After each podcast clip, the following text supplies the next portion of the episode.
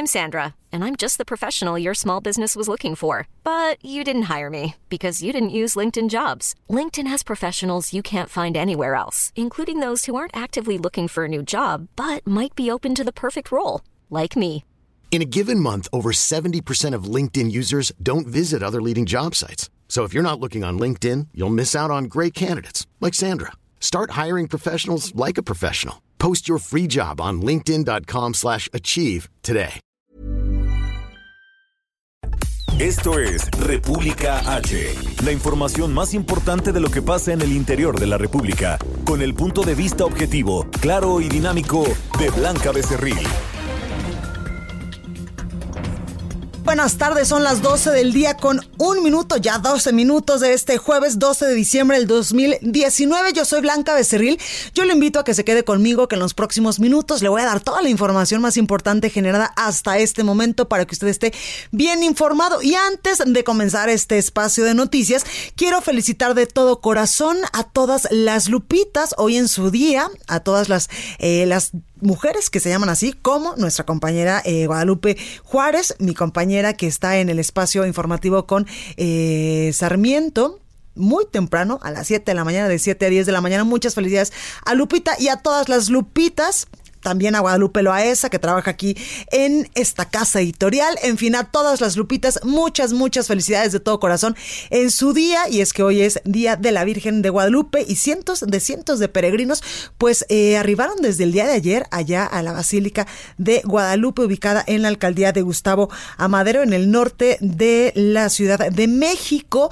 Y lo hicieron desde muchos estados de la República. Por supuesto que hay eh, quienes salen desde varios días antes, por ejemplo, de Puebla o de Hidalgo o de Querétaro. Hay algunos otros que vienen desde eh, lugares más lejos del país, que vienen en estas caravanas, en estos eh, pues autobuses y después lo hacen a pie para llegar y estar presente en un aniversario más de el natalicio de la Virgen de Guadalupe. Bueno, y también hay mucha otra eh, información que darle, sobre todo con el tema del tratado comercial entre México, Estados Unidos y Canadá. También le voy a tener información, además de que el presidente Andrés Manuel López Obrador pues anunció que la próxima semana se va a nombrar al nuevo director del Servicio de Administración Tributaria, el que va a estar en sustitución de Margarita Ríos Farjat, quien fue nombrada ya como ministra de la Suprema Corte de Justicia de la Nación. Así que yo le invito a que se quede con conmigo porque también le voy a dar información importante de la última encuesta de El Heraldo y, y Caudae sobre los mejores gobernadores de la República, quienes han estado a lo largo de este año mejor evaluados, quienes eh, pues la gente no confía en ellos, les vamos a decir unos momentos más de qué gobernadores se trata, lo bueno y lo malo de los gobernadores del país. Recuerde que aquí en la Ciudad de México nos puede escuchar por el 98.5 de FM, en Guadalajara, Jalisco por el 100.3, en San Luis Potosí 93 103.1, en Tampico, Tamaulipas 92.5, en Reynosa 103.3, en Villahermosa, Tabasco por el 106.3 de FM y en Acapulco, Guerrero por el 92.1 de FM. Además de que están disponibles para usted nuestras redes sociales. En Twitter estamos arroba el heraldo MX. Mi Twitter personal es arroba blanca becerril. También estamos en Instagram, en Facebook, en YouTube y en www.elheraldodemexico.com.mx. Ahí en nuestra página web hay una pestañita de color azul donde nos puede escuchar y también ver totalmente en vivo a través de streaming. Bueno, ahora sí, sin más, vamos a un resumen de noticias y comenzamos. En resumen. Desde Palacio Nacional, el coordinador nacional de protección civil, David León, informó que 9.8 millones de personas arribaron ya a la Basílica de Guadalupe por los festejos de este 12 de diciembre. Escuche. Ustedes que con corte a las 7 de la mañana en este gran operativo Basílica 2019 que debo decirlo es encabezado, coordinado de manera muy eficiente por eh, los servidores públicos eh, del gobierno de la Ciudad de México encabezados por la jefa de gobierno Claudia Sheinbaum. Tenemos una afluencia de 9.8 millones de personas al atrio y las calles aledañas eh, de la Basílica de Guadalupe. Puedo informar a ustedes que con Bueno, pues ahí tenemos parte de lo que decía esta mañana el coordinador nacional de protección civil, David León. Además, el funcionario informó que como parte de las medidas de atención a los peregrinos, han brindado más de 7.400 atenciones médicas y se registró lamentablemente la muerte de una persona de 75 años por causas naturales. Tenemos eh, más de 7.400 atenciones médicas, 16 traslados hospitalarios, 111 personas eh, que resultaron extraviadas y que fueron localizadas con éxito. Se han producido más de 550 toneladas de residuos eh, sólidos y se han repartido más de 96 mil litros de agua. Es importante mencionar que se registró el fallecimiento de una persona de 75 años. De manera preliminar puedo informar a ustedes que ha sido una muerte natural. Por su parte, el presidente de México, Andrés Manuel López Obrador, anunció que la próxima semana se va a nombrar al nuevo director del Servicio de Administración Tributaria en sustitución de Margarita Ríos Farjat, quien fue nombrada ministra de la Suprema Corte. El protocolo de enmienda del TEMEC, acordado por los gobiernos de México, Estados Unidos y Canadá, está siendo discutido en comisiones del Senado de la República en busca de que esta tarde sea votado en el Pleno. La Comisión Económica para América Latina y el Caribe recortó de 0.2 a 0.0% su estimación de crecimiento económico para México en el año 2019. En información internacional, la Cancillería de Argentina informó que el expresidente de Bolivia, Evo Morales, llegó esta mañana a Buenos Aires, donde permanecerá como refugiado político. La Fuerza Aérea Chilena informó que fueron encontrados restos de un avión flotando en el mar, los cuales podrían pertenecer a la aeronave militar que desapareció cuando se dirigía a la Antártida con 38 personas a bordo. La nota del día. Bueno, comenzamos con toda la información y es que como cada año, en este 12 de diciembre, el atrio de la Basílica de Guadalupe se convierte en un gran escenario de danzas, de música, de mucha fe, de trajes típicos, de tambores, eh, en fin, de violines, de guitarras, de todos aquellos que van y rinden culto a la Virgen de Guadalupe. Y es que los peregrinos han llegado desde muchos estados del país para concentrarse en esta eh, celebración aquí en la Ciudad de México. México. Vienen, por ejemplo, de Puebla, de Hidalgo, de Guerrero, de Sonora o de Michoacán, de Guadalajara también. Y los tambores prehispánicos, por supuesto, que resuenan para marcar el ritmo de la danza, por ejemplo, del negrito o del toro o del venado o del jaguar, que son estas danzas prehispánicas, estas danzas muy arraigadas entre eh, pues los ciudadanos que viven en algunos estados del país, que vienen y le danzan, le bailan a la Virgen de Guadalupe para eh, pues agradecerle por todas las bendiciones y también para pedirle otros otros favores. Por eso el 12 de diciembre pues está, eh, está esta peregrinación a la Basílica de Guadalupe. Y hasta las 7 eh, horas de este 12 de diciembre pues había un reporte preliminar de... por parte de Protección Nacional, de Protección Civil Nacional, y es que en este 488 aniversario de la aparición de la Virgen de Guadalupe en el Cerro del Tepeyac, 9.8 millones de personas han asistido al atrio y calles aledañas a la Basílica de Guadalupe. Así lo informaba, ya se lo, ya lo escuchaba hace unos momentos, David León, coordinador nacional de Protección Civil. En conferencia de prensa, hoy, junto al presidente de México, Andrés Manuel López Obrador, aquí en Palacio Nacional, el coordinador nacional de Protección Civil informaba que el gobierno de la Ciudad de México reportaba más de 7.400 atenciones médicas a peregrinos, 16 traslados al hospital, una persona de 76 años fallecida por muerte natural y 111 personas extraviadas y localizadas con éxito. También eh, el coordinador reportaba la recolección de 550 toneladas de basura dejadas por los feligreses y la entrega de 96 mil litros de agua a todas aquellas personas que están en estos momentos allá en la Basílica de Guadalupe, que como le comento, pues vienen de muchos estados del país y también de otros lugares de, eh, de otros países, por ejemplo, de Estados Unidos hay gente que viene, eh, por ejemplo, de Texas o hay personas que vienen eh, de California o de Arizona, en fin, de muchos estados, de muchos estados de la Unión Americana que vienen a la Ciudad de México para rendirle homenaje a la Virgen de de Guadalupe. También David León, coordinador nacional de protección civil, decía, reportaba esta mañana que en los alrededores se reportan 5 mil casas de campañas instaladas y 280 mil personas en albergues. El operativo desplegado por el gobierno de la Ciudad de México incluye a 5 mil servidores públicos y es que precisamente sobre la calzada de Guadalupe y Misterios, así como en las colonias aledañas al recinto mariano, la seguridad se reforzó ya desde la semana pasada para cuidar a los peregrinos y eh, mediante el operativo Basílica 2019 se desplegó a más de 17 mil servidores públicos y 3 mil policías para atender y apoyar a los más de 10 millones de visitantes. En este operativo participan también 10 mil servidores públicos del gobierno central, 7 mil de la alcaldía Gustavo Amadero y 5 mil 10 elementos policíacos, de los cuales 3 mil 100 serán para cuidar a los peregrinos que acuden a esta Basílica de Guadalupe y 2 mil a los distintos templos capitalinos. Además, apoyarán unos 50 elementos de la Guardia Nacional, un helicóptero Cóndor de la Secretaría de Seguridad Ciudadana, 212 patrullas, 20 motopatrullas y ambulancias del Escuadrón de Rescate y Urgencias Médicas. Todo ello para que los peregrinos que vienen desde muchos sitios del país y desde muchos, eh, de muchas alcaldías también de la Ciudad de México, pues puedan estar tranquilos allá en la Basílica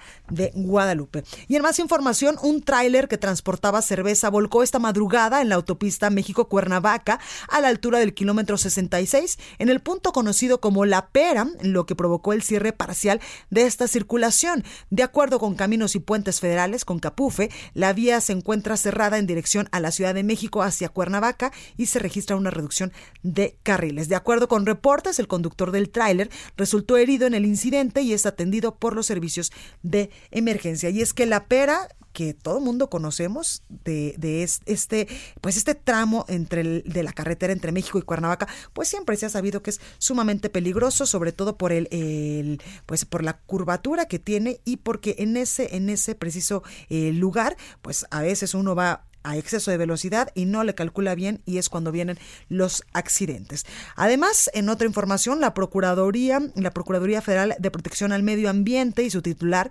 Blanca Alicia Mendoza Vera, dijo hoy en la conferencia matutina del presidente Andrés Manuel López Obrador que la minera Buenavista del Cobre, filial de Grupo México, no aportó 800 millones de pesos de un fideicomiso para remediar los daños del derrame en los ríos Sonora y Bacanuchi que se suscitaron en agosto del 2014. Escuche.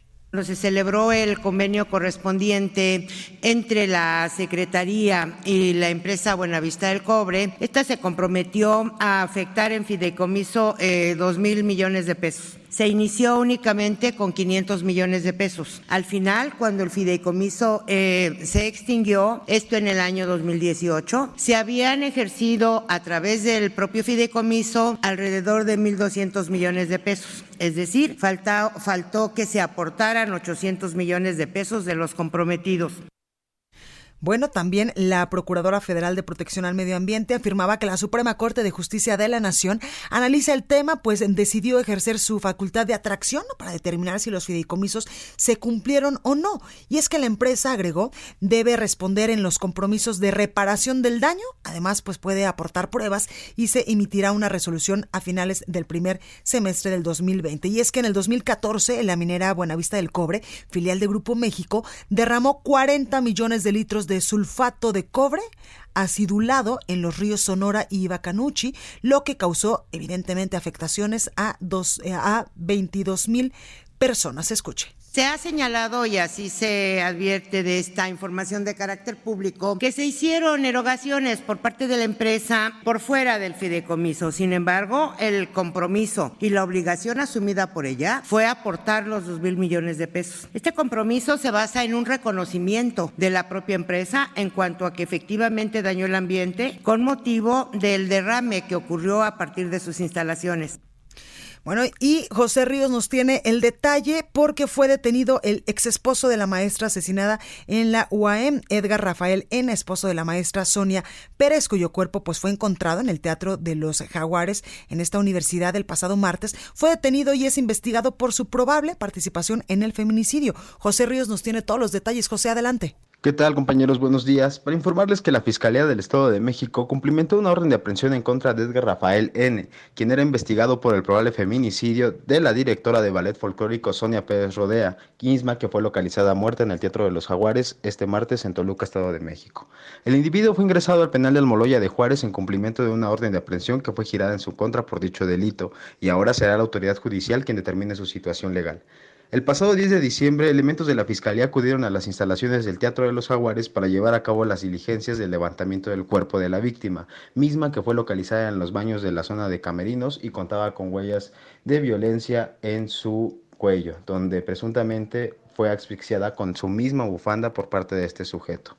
El fiscal del Estado de México, Alejandro Gómez, dijo en este miércoles que la directora artística había denunciado violencia familiar ante la corporación y fue a quien le pidió vigilancia únicamente en su domicilio, pues era ahí donde era agredida por su expareja sentimental y que ahora es el probable feminicida. Hasta el momento, pues bueno, vamos a esperar a la presentación del sujeto y la resolución de la de la autoridad judicial que se determinará en las próximas horas. Seguimos pendientes, compañeros. Gracias, José Ríos, por esta información. Y en temas y en información de último momento, el Congreso de Hidalgo rechazó este jueves convertirse en la tercera entidad del país en admitir la despenalización del aborto, luego de que Oaxaca y la Ciudad de México pues ya eh, lo hicieran. A las 10 horas, los 30 legisladores pues determinaron, eh, estaban citados y determinaron votar en contra de la iniciativa en medio de protestas de grupos pro familia y pro aborto que eh, pues han estado allá en el Congreso durante varias semanas. El dictamen fue emitido por las primeras comisiones permanentes conjuntas de Seguridad Ciudadana y Justicia y de Legislación y Puntos Constitucionales. Y es que desde el mes de septiembre en Hidalgo se preveía que la irrupción legal del embarazo no tendría problemas en su aprobación, pues Morena cuenta con 17 de los 30 diputados. Sin embargo, con el paso de los días, algunos de los legisladores eh, recibieron amenazas anónimas, se dice incluso que la iniciativa se atrasó en comisiones y algunos cambiaron su decisión de aprobarlo. Esta es información eh, que evidentemente eh, pues ha, eh, surgido en los medios de comunicación de estas amenazas anónimas, pero por lo pronto le podemos confirmar que el Congreso de Hidalgo rechazó este jueves pues despenalizar el aborto en esa entidad del país. Hasta el momento, los únicos estados que tienen la legalización del aborto es Oaxaca y también la Ciudad de México. Y vamos a más información con Alejandro Montenegro, porque en Coahuila matan en defensa propia. Matar en defensa propia va a ser legal. ¿Cómo está eso, Alejandro? Cuéntanos, ¿cómo estás? ¿Qué tal, Blanca? Muy buenas tardes. Te saludo con mucho gusto desde Coahuila. Y así es, como bien comentas, ayer el Congreso de Coahuila aprobó una reforma al Código eh, Penal del Estado con el objetivo de ampliar la figura de la legítima defensa privilegiada. Ahora, cuando alguna persona ingrese a tu propiedad, ya sea una vivienda, eh, un hogar, eh, y tenga intención de causar un daño a ti, a tu familia o a tu patrimonio, pues tendrás la oportunidad de defenderte y en caso de que le causes la muerte al agresor, pues no podrá ser juzgado. Es decir, eh, se les va, se amplía la figura para que en caso de que se le dé muerte al agresor, pues no haya una penalidad, digámoslo de alguna forma. Esta figura ya existía en el Estado, en el Código Penal, sin embargo, solo se amparaba cuando se causaba un daño, en este caso al agresor. Ahora se extiende para que se, tampoco haya penalidad cuando se le prive de la vida. Te leo eh, eh, literalmente cómo va a estar el, el, artículo que se reformó, que es el 57, y señalará, se, se considerará que obra en defensa eh, legítima privilegiada quien cause cualquier daño, lesión o prive de la vida a un extraño, siempre y cuando éste sin motivo lícito realice una conducta o emplee un medio físico o porte un arma que involucre en un peligro para la vida o la integridad corporal para quien cause el daño o para otra u otras personas del lugar donde el extraño penetra o intente penetrar. Quiero comentarte nada más, eh, por último, que para que se considere que el asesinato se da en legítima defensa, se tiene que acreditar que hubo una invasión ilegal al hogar o a la propiedad, que el presunto responsable tuvo la intención de causar un daño a la persona, a su familia o sus bienes y que no haya demostrado intenciones de huir o escapar del lugar para suspender la agresión inicial. Esa es la información que, que tengo desde Coahuila Blanca y bueno, pues ya estaremos dando seguimiento a ver cómo se va dando este tema. Exactamente, Alejandro, gracias por esta comunicación. Muy buenas tardes. Y matan a tres policías en ataque a base policial allá en Villagrán, Guanajuato. Tal parece que el tema de la inseguridad pues no cesa. Gabriela Montejano nos tiene los detalles. Gaby, ¿cómo estás?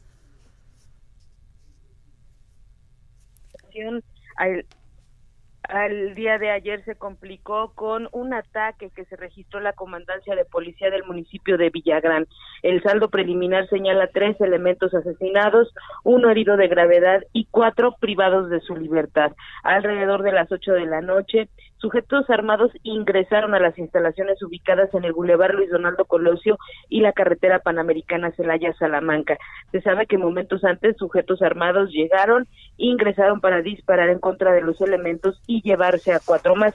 Al salir, los sujetos atravesaron e incendiaron un camión en el acceso al cuartel militar de Sarabia, ubicado en este municipio.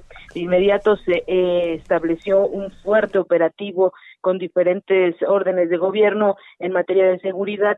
Sin embargo, pues hasta el momento oficialmente no se ha comentado al respecto. En unos minutos más, el municipio de Villagrán dará información respecto a la situación que guarda la corporación policíaca, pero hasta el momento es el reporte que se tiene, el saldo, tres elementos asesinados, uno herido y cuatro privados de su libertad. Tenemos Gabriela Montejano, gracias por esta comunicación. Buena tarde. Buena tarde. Y bueno, como también hay información amable, no todo es eh, pues trágico en esta Ciudad de México y en esta República Mexicana. Está con nosotros esta tarde Luisa Baldo, quien nos trae una información importante. Luisa, ¿cómo estás? Muy bien, gracias. En efecto, hoy les traemos información importante para todas las personas que ya andan viendo los regalos de Navidad y no solamente los regalos, sino la apariencia, que ahorita es cuando más nos queremos esforzar en vernos bien para lucir, ahora sí que guapos y bellos en la cena navideña, ¿no? Y esas arruguillas de nuestro rostro, esas, ahora sí que los surcos, las patitas de gallo, luego no nos dejan vernos como quisiéramos y ahorita en Navidad pues queremos vernos preciosos, ¿no? Por eso el día de hoy les traemos la solución para tener el rostro que, que queremos tener para esta cena navideña, por supuesto, y por qué no también para pensar en un regalo de Navidad para nuestras mamás, nuestras novias, para quien queramos. Su nombre es Baby Botox, para ahora sí eliminar esas arruguitas en nuestro rostro. Pero antes de conocer los beneficios de Baby Botox, déjenme darles un teléfono para que vayan marcando que es el 823 0000.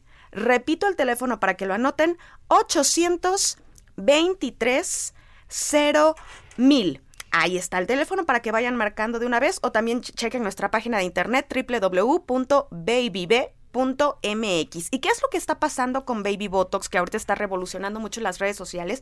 Pues resulta que Baby Botox, todo el mundo conoce la famosa toxina botulínica, que es para ah, eliminar las arrugas de nuestro rostro, para tener una piel más firme, pero que generalmente suele inyectarse en estos famosos spas y suele también tener efectos secundarios. Baby Botox también contiene esta famosa toxina. La diferencia entre los demás productos del mercado, que también algunos tienen esta famosa toxina es que Novirsa decide agregar la tecnología aplicada directamente de Europa a Baby Botox. ¿Qué significa la biotecnología? Que nosotros estamos agregando nuestro producto microorganismos vivos provenientes de ingredientes naturales como las algas marinas. ¿Qué van a hacer estos microorganismos vivos en, nuestra piel?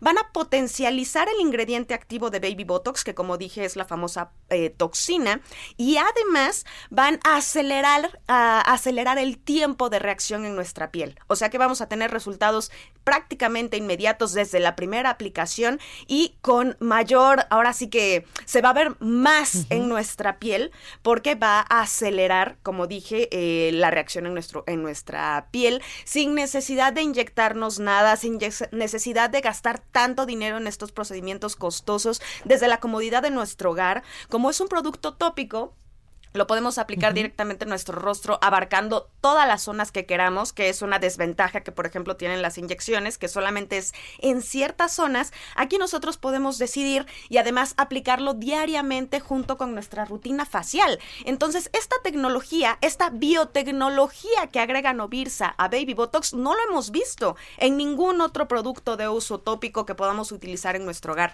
No lo hemos visto. Entonces, vamos a ver resultados inmediatos desde la primera aplicación. Gente gentiles a nuestra piel y se van a desvanecer esas arruguitas y patitas de gallo que no queremos al instante para vernos bien en Navidad y precisamente como la gente ya anda corriendo para este intercambio y todo eso, les traemos promoción especial el día de hoy marcando al 823 mil para las primeras 100 personas que marquen. Les vamos a eh, dar dos por uno de Baby Botox a las primeras 100 personas que marquen. Dos Baby Botox al precio de uno y además si pagan con tarjeta de crédito o débito les vamos a dar Novelli que es nuestra fórmula especial para hacer crecer nuestras pestañas de forma impresionante y tener una mirada impactante. Así que ya van a tener el combo completo para nuestras pestañas y para nuestra piel marcando al 823 mil con Baby Botox. Así que a marcar. Perfecto, Luisa, gracias por esta información. Saca puntas. Fuerte a Berta Luján ayer con los diputados de Morena. La aspirante a presidir ese partido buscó repetir eso de dejarse apapachar por los legisladores para mostrar músculo, pero el almuerzo organizado por sus afines no fueron más que 10, entre ellos Alfonso Ramírez Cuellar, Aleida Alavés y Javier Hidalgo. El PRI en el Senado puso de nuevo en la mesa de debate la legalización de la marihuana. Los senadores que coordina Miguel Ángel Osorio subieron una iniciativa para asegurar el acceso gratuito a la planta y sus derivados, solo para fines medicinales. Y aunque la iniciativa es exclusiva para fines médicos, senadores de otros partidos se sumaron a la propuesta. Continúa escuchando a Blanca Becerril con la información más importante de la República en República H. Regresamos. Escucha la H. Heraldo Radio. Estamos de regreso con la información más importante de la República en República H con Blanca Becerril, transmitiendo en Heraldo Radio. En resumen. El gobernador de Guanajuato, Diego Sinué Rodríguez, informó que a partir del primero de enero los policías de la entidad ganarán 20 mil pesos libres al mes, con lo que se convertirán en los mejores pagados del país. La Fiscalía General de Guanajuato ubicó el lugar donde se mantuvieron privadas de la libertad a las personas que fueron secuestradas de un anexo de Irapuato. Se trata de un sitio en la comunidad de San Antonio El Rico, donde la semana pasada fue encontrada una fosa clandestina. Tras el asesinato de la maestra de danza Sonia N. en instalaciones de la Universidad Autónoma del Estado de México, un grupo de alumnos tomó por varias horas la rectoría de la institución para exigir la renuncia de su titular, Alfredo Barrera.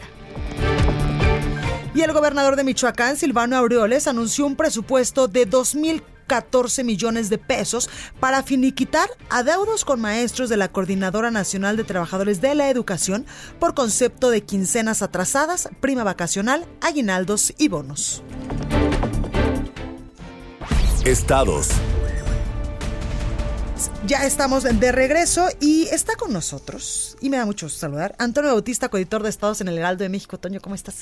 Blanca, ¿qué tal? Muy buenas tardes. Bien, a ti y a los radioescuchas también me da mucho gusto saludarlos. Oye, cuéntanos las colonias fantasma de Chihuahua, y no es porque espanten. no, no, fíjate que desafortunadamente eh, lo que generó más bien esto fueron los, los que fue al revés, se espantaron los habitantes. De la delincuencia de y la se delincuencia, exactamente. Claro. Esto empezó aproximadamente en 2006, eh, como hemos estado en su momento reportando. Mucha gente empezó a abandonar esta zona, sobre todo eh, Chihuahua y Ciudad Juárez, eh, por la violencia. ¿no? Los índices llegaron a tal grado que pues la gente prefirió huir, buscaron refugio en Estados Unidos, algunos en la zona del Paso, en Texas, otros en Durango, Coahuila, eh, fueron a refugiarse, incluso hasta Veracruz se fueron. ¿Y esto qué generó? Bueno, pues generó que se quedaran muchas viviendas abandonadas. ¿no? Eh, eh, ayer el municipio de, bueno, la capital del estado, Chihuahua, se dedicó a tapiar a sellar varias viviendas, estas que están abandonadas, porque se han convertido en focos de atracción para pandilleros. Y en la guarida de los delincuentes. Exactamente. Muchas de estas colonias tienen eh, decenas y cientos de casas, se calcula, porque las cifras no son precisas, pues ni siquiera el Infonavit tiene claramente cuántas viviendas son de este tipo que están abandonadas. Eh, en principios de año decían que podrían ser 35 mil casas 50 mil tal vez en todo el estado. En agosto pasado, cuando firmó un convenio el gobierno de, de Javier Corral con el Infonavit para la venta de estas casas, se hablaba de 111 mil abandonadas solo, solo en Ciudad Juárez. Entonces, no hay una cifra clara, se calcula que son pues aproximadamente entre 50 y 60 mil viviendas que están eh, abandonadas eh, desde hace muchos años, ¿sí? Y lo que se hizo ayer fue con 380 eh, se invirtió, se gastaron pues eh, aproximadamente un millón de pesos para tapiarlas y tratar de evitar que se vuelvan precisamente guaridas de pandilleros, guaridas de, vendedores de droga o, generen otro tipo de problemas en, en, estas urbes. Porque además, estas eh, viviendas que se quedan abandonadas, pareciera que pues ya las dejaron solas y pues ya son casas ahí abandonadas. No, porque generan un gasto también para los municipios, representan un gasto por los servicios públicos. Exactamente, la infraestructura, los servicios públicos. Y al no cobrarse el predial, Exactamente. generan un, problema grave. Se habla de que aproximadamente en Ciudad Juárez son 30% de los lotes no están ocupados y esto sí genera, va generando un problema. Porque la infraestructura mm, no tiene manera de recuperarse. Estamos hablando de banquetas, alumbrado público, agua, agua ¿no? drenaje. Y como no hay una, una, recaudación fuerte en en predio, pues sí, genera, genera un problema. Pero también ha generado una, un desplazamiento de por lo menos se calcula que pues de 2008 a la fecha más de 200.030 30 personas fueron ya, abandonaron eh, la, la, principalmente estas ciudades. El problema se vio reflejado en 12 municipios de Chihuahua, que son los que más tienen eh, incidencia de violencia, pero se han concentrado en la capital pero principalmente en Ciudad Juárez. Entonces, estamos hablando de 230 mil personas que se han desplazado a otros lugares por es qué importancia esto que nos cuentas, Antonio, porque en un primer momento, hace muchos años, yo recuerdo que eh, se abandonaban las casas porque no había condiciones económicas ni de desarrollo para vivir, por ejemplo, en un municipio y estas familias, primero el padre se iba a los Estados Unidos a buscar eh, pues mejores condiciones eh, de vida y después poco a poco se iba llevando a la mamá, a los hijos y entonces la casa pues se quedaba sola. Ahora qué lamentable es que las personas que muchas veces, muchas familias con muchísimos esfuerzos construyen sus casitas para que de repente llegue la delincuencia y no los deje vivir en paz y tengan o se vean obligados a abandonar tal vez el único patrimonio que tienen. Sí, así es. estas son casas, la gran mayoría son viviendas de, de, que tienen su origen de interés social, sí, y pues las dejan abandonadas y a veces ya el, mismo instituto, el Infonavit, ya no recupera la inversión que se hicieron en esas en esas viviendas porque ya no hay quien quien las pague. Lo que se está tratando de hacer, en agosto se firmó un convenio para empezar por lo menos con 500 casas para tratar de venderlas, de tratar de volver a buscarles con quién este pues algún comprador que pueda asumir esta vivienda. Son, estamos hablando de muchos, muchos domicilios, pues, de muchas viviendas que inmuebles, pues, que no están en, están en malas condiciones porque no los han habitado, pero que vamos, pueden servir para alguna familia para que pueda vivir eh, y hacer su vida en estas, en estas casas, pero también el problema de la delincuencia es muy grave. y no es el ¿quién se va a querer ir a vivir ahí? Exactamente, sobre todo en zonas donde la incidencia delictiva se vuelve grave y obliga ahora a las autoridades a sellar esas casas para que no se vuelvan guaridas. Y esto no ocurre solo en Chihuahua. Tenemos casos muy recientes, ¿no? En, el Estado de México se reportó también en Almoloya de Juárez y en Santiago Tenquistengo el abandono de casas. Se calcula que hay, ahí hay por lo menos 171 mil casas abandonadas por lo mismo la situación de violencia. Y lo más reciente que hemos visto, comunidades de Cirándaro Guerrero que han tenido que dejar sus poblados, sus viviendas, sus terrenos, sus eh, animales, ¿sí? Eh, por situaciones de delincuencia, ¿no? Tan solo el fin de semana pasado, el viernes, eh, pobladores de Cirándaro marcharon para pedir que se pacifique el Estado y poder regresar a sus viviendas. Hablamos de 1.400 personas que salieron de sus poblados por la delincuencia. Y esto se ve reflejado aquí en este, esta es la parte, digamos, rural y la otra es la parte urbana, ¿no? Totalmente. De, Chihuahua, que genera pues desplazamiento de personas forzadas Exacto. por la delincuencia. Pues lamentable, lamentable y esperemos que también las autoridades, por ejemplo, eh, del gobierno estatal, en este momento de Chihuahua y de otros eh, estados del país, pues pongan atención, se pongan las pilas, sobre todo en estos municipios donde la gente ya no quiere habitar porque la delincuencia no los deja. Exactamente, y, pues eh, mencionaste hace un momento el patrimonio, generas, tratas de generar un patrimonio no solo para ti, sino para toda tu familia, y la inversión pues se pierde, ¿no? Con todo lo que genera esto para, la, para la misma sociedad. Pues ahí lo tenemos, Antonio Bautista, gracias por estar esta tarde con nosotros. Blanca, muchas gracias a ustedes, muy buena tarde. Recorrido por el país.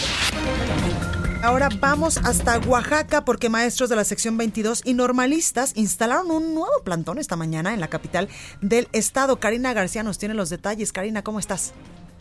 Gracias Blanca, muy buenas tardes. Informarte que las afectaciones, sin importar a las afectaciones de terceros, maestros del nivel de educación indígena de la sección 22 amenazaron con un paro indefinido de labores si el gobierno del estado no garantiza respuestas concretas a sus demandas. Héctor Cruz Lomelí, director del nivel de educación indígena, informó que este paro indefinido se tiene contemplado para inicios del próximo año, siempre y cuando no se atiendan las demandas planteadas. Explicó que el paro iniciado este día solo contempla 48 horas, pero que de no existir respuestas ya tienen contemplado movilizarse los días 8, 9 y 10 de enero y cerrar con un paro indefinido de no tener respuestas. Detalló que para este primer paro sus movilizaciones contemplan el acordonamiento del Congreso local y posibles tomas en las oficinas del IEPO. En este sentido, eh, los maestros exigen que la rectoría de este nivel de educación indígena regrese a sus manos. Ellos estarían entonces definiendo las plazas magisteriales y, por ende, los dirigentes de este nivel. Es mi reporte, Blanca. Y lo tenemos, Karina. Gracias por esta comunicación. Gracias, buenas tardes. Gracias. Y ya que hablamos de maestros, de normalistas y de plantones, pero también hay eh, pues información amable para ellos, y es que tras más de 50 bloqueos a las vías del tren en Michoacán por parte de profesores de la Coordinadora Nacional de Trabajadores de la Educación para exigir el pago de los bonos atrasados, el gobierno de Michoacán anunció ya un presupuesto para pagarles evidentemente de 2.014 millones de pesos. Esto lo dijo el gobernador del estado, Silvano Aureoles, para finiquitar sobre todo las quincenas de diciembre que se les deben, la prima vacacional, el aguinaldo de fin de año, así como los bonos del 2018 y 2019 y otros conceptos pendientes. El dinero comprende pagos navideños de productividad y pagos para actividades culturales. Entre los de mayor cantidad se encuentra el bono de productividad para el que suman 475.8 millones de pesos a pagar el 13 de diciembre de este año 2019. También el pago de la quincena número 24 y la prima vacacional con un monto de 313.9 millones de pesos que se saldrán, que se saldarán, perdóneme, saldarán el 18 de diciembre de este año. Y vámonos hasta Guadalajara, Jalisco con mi compañera Mayeli Mariscal porque Uber no podrá cobrar en efectivo allá en la Perla Tapatía. Mayeli, ¿cómo estás?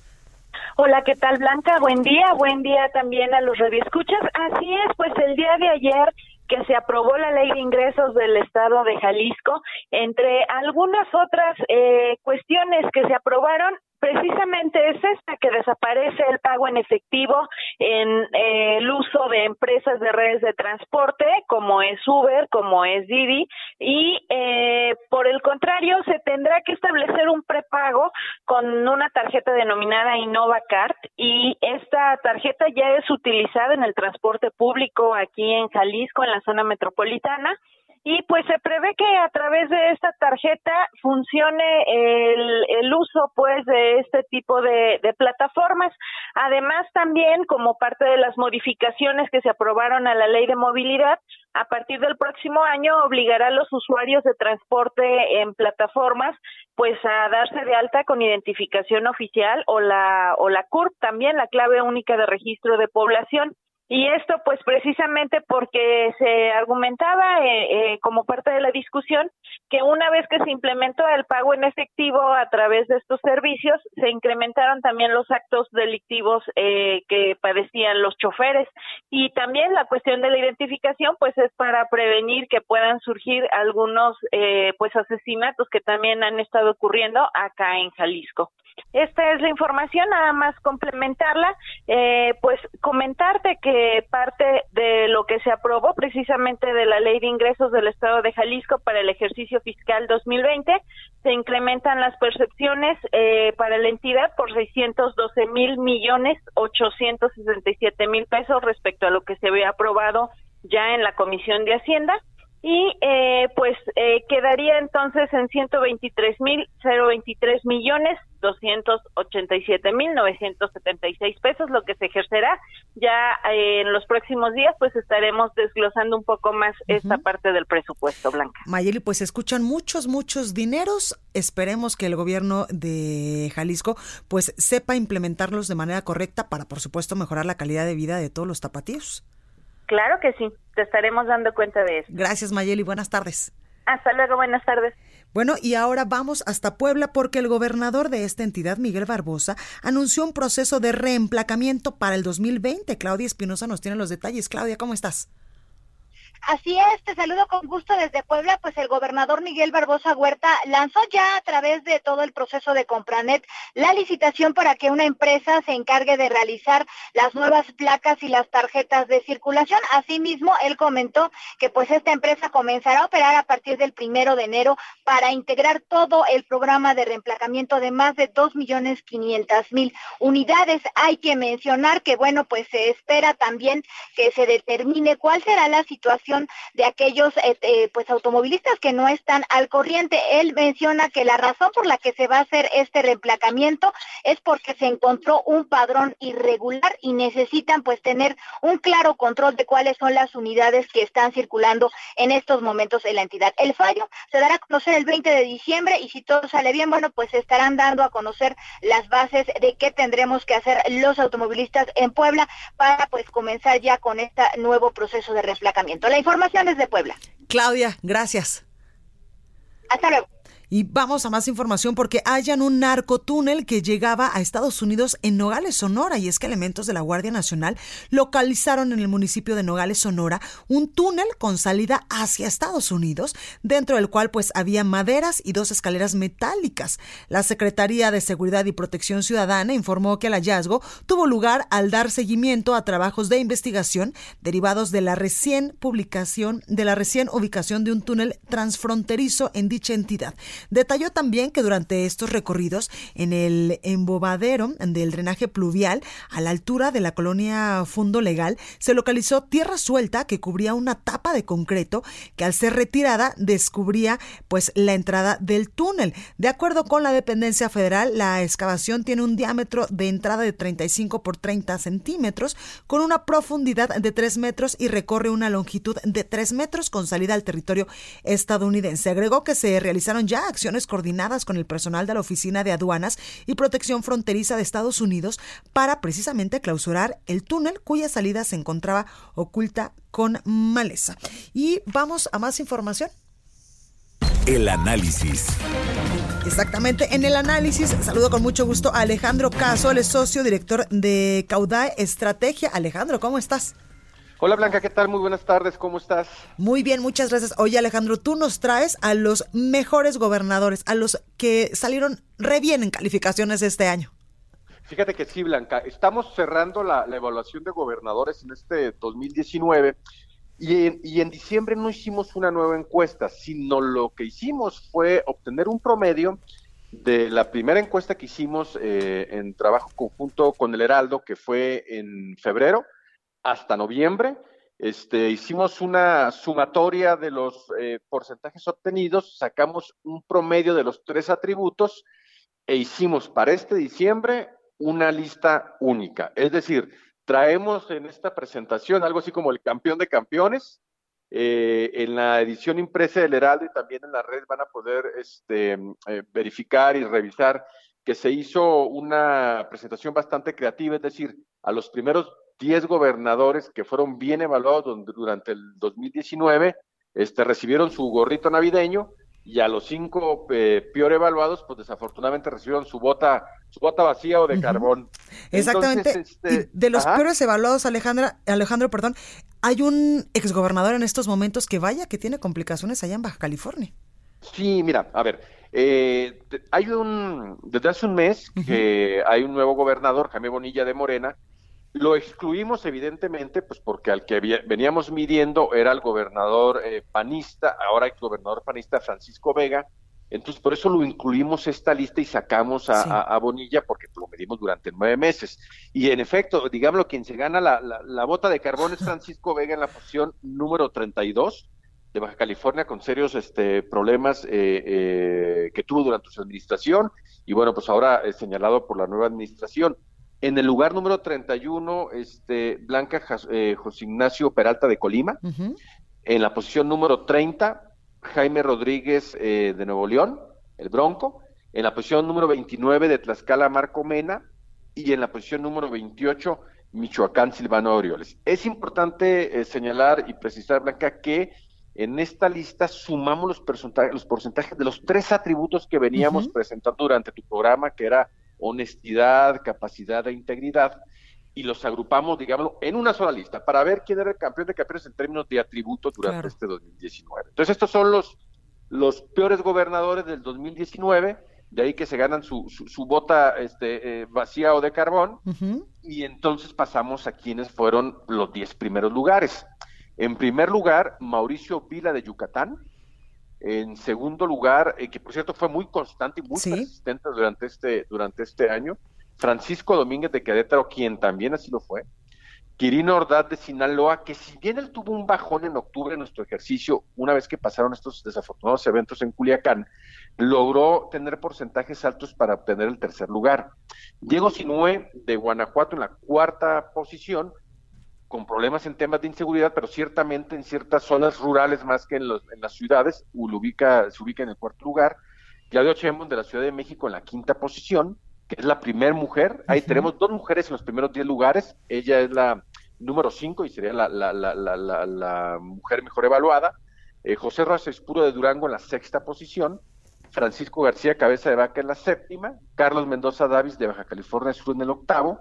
Claudia Pavlovich, otra mujer en estos primeros 10 lugares, cosa que es este, bastante positivo, en noveno lugar de Sonora, y en el décimo lugar Adán Augusto López de Tabasco, quien, si, quien no lo teníamos en los últimos meses dentro de los primeros lugares, pero él en los primeros ejercicios que hicimos se ubicó en las primeras posiciones con, con porcentajes altos, lo cual a la hora de hacer este promedio nos permite o le permitió pues estar dentro de los primeros 10 lugares.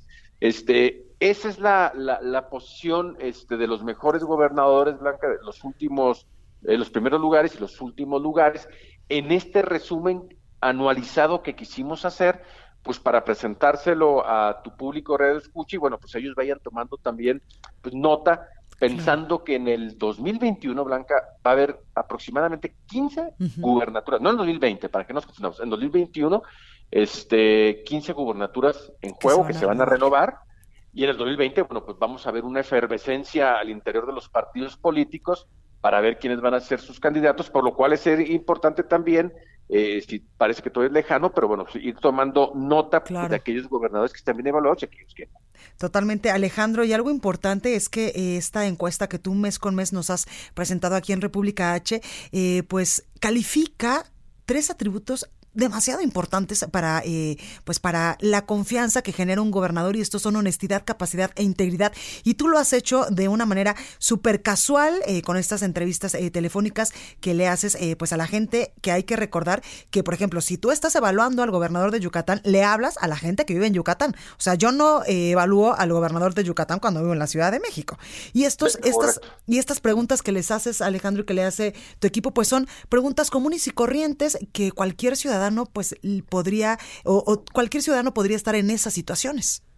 Eh, totalmente de acuerdo. Esa fue justamente la aportación que nosotros quisimos hacer desde un inicio. Es decir, hay eh, encuestas que se realizan a través de casas encuestadoras muy respetables y ejercicios muy interesantes y muy válidos, pero nosotros quisimos hacer un ejercicio mucho más, déjame decirlo en estas palabras, terrenal, más a flor de piel, con ejemplos tangibles que nos suceden en nuestra vida cotidiana y de ahí fue pues que diseñamos estas preguntas de una manera mucho más creativa, mucho más personalizada, para pasar a la autoridad, digamos, por una especie de prueba mucho más fuerte, una especie de prueba de, ácido para que este, la gente pudiera contestar de una manera mucho más directa. Esa es nuestra, nuestra aportación, salirnos de las mediciones tradicionales, este, agradecerte Blanca pues por la oportunidad que nos has dado de presentar este ejercicio mes, mes con mes, porque creemos nosotros que los tiempos políticos también de este país nos, nos arrojan que hay, hay que hacer las cosas de diferente, diferente de una manera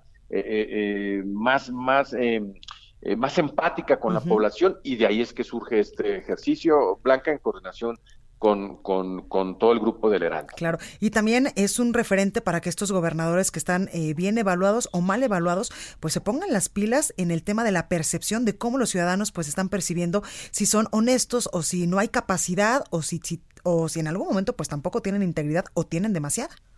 Eh, totalmente de acuerdo. De hecho, eh, generalmente la, la, autoridad y, los políticos cuando no les va bien tienden a, rechazar cualquier tipo de ejercicio. Eh, digo, lo, entiendo, es normal, pues, pero ojalá y más allá de, buscar una descalificación hacia cualquier tipo de ejercicio, pues puedan tomar estos elementos que a fin de cuentas son, lo, como tú bien lo comentabas, es lo que lo, la forma de evaluar de la gente de cada uno de sus estados. Pues ojalá puedan tomar este tipo de información. Ahora sí que eh, no se trata de intentar exhibir a nadie, sino que como autoridad puedan ser mejores, porque a fin de cuentas lo que se busca que es pues que la ciudadanía, la ciudadanía pueda eh, vivir mejor y si, si, así lo es, entonces van a evaluar mejor a las autoridades. De, eso se trata, este, Blanca, ese es el fin eh, último, por decirlo así, que podamos tener autoridades este, mucho mejores, eh, más preparadas eh, eh, y, que puedan sumar todo este tipo de evaluaciones a la evaluación que ellos mismos tengan de cómo está este, realizando o cómo están desarrollando su gobierno. Totalmente. Alejandro Caso, socio director de Cauda Estrategia, gracias por esta comunicación, por estos datos y por cada mes traernos estas evaluaciones de los gobernadores. Muchísimas eh, gracias, Blanca. Y bueno, pues ah, probablemente sea eh, eh, lo que resta del año la última llamada que tengamos. Felicitarte, que pases felices fiestas a ti y a todo tu público que te escucha. Y, bueno, pues el próximo año ahí estaremos presentándote nuevos ejercicios. Perfecto, Alejandro. Gracias y felicidades también a ti. Muchas gracias. Un abrazo. Bueno, esto fue República H. Yo soy Blanca Becerril. Yo los espero el día de mañana en punto a las 12 con más información. Que tenga un excelente jueves. Cuídese mucho. Esto fue República H, la información más importante de lo que pasa en el interior de la República, con el punto de vista objetivo, claro y dinámico de Blanca Becerril. Continúa escuchando Heraldo Radio, donde la H suena y ahora también se escucha. Una estación de Heraldo Media Group. Ever catch yourself eating the same flavorless dinner three days in a row? Dreaming of something better? Well, HelloFresh is your guilt-free dream come true, baby. It's me, Kiki Palmer. Let's wake up those taste buds with hot, juicy pecan-crusted chicken or garlic butter shrimp scampi. Mm. Hello Fresh. Stop dreaming of all the delicious possibilities and dig in at HelloFresh.com. Let's get this dinner party started.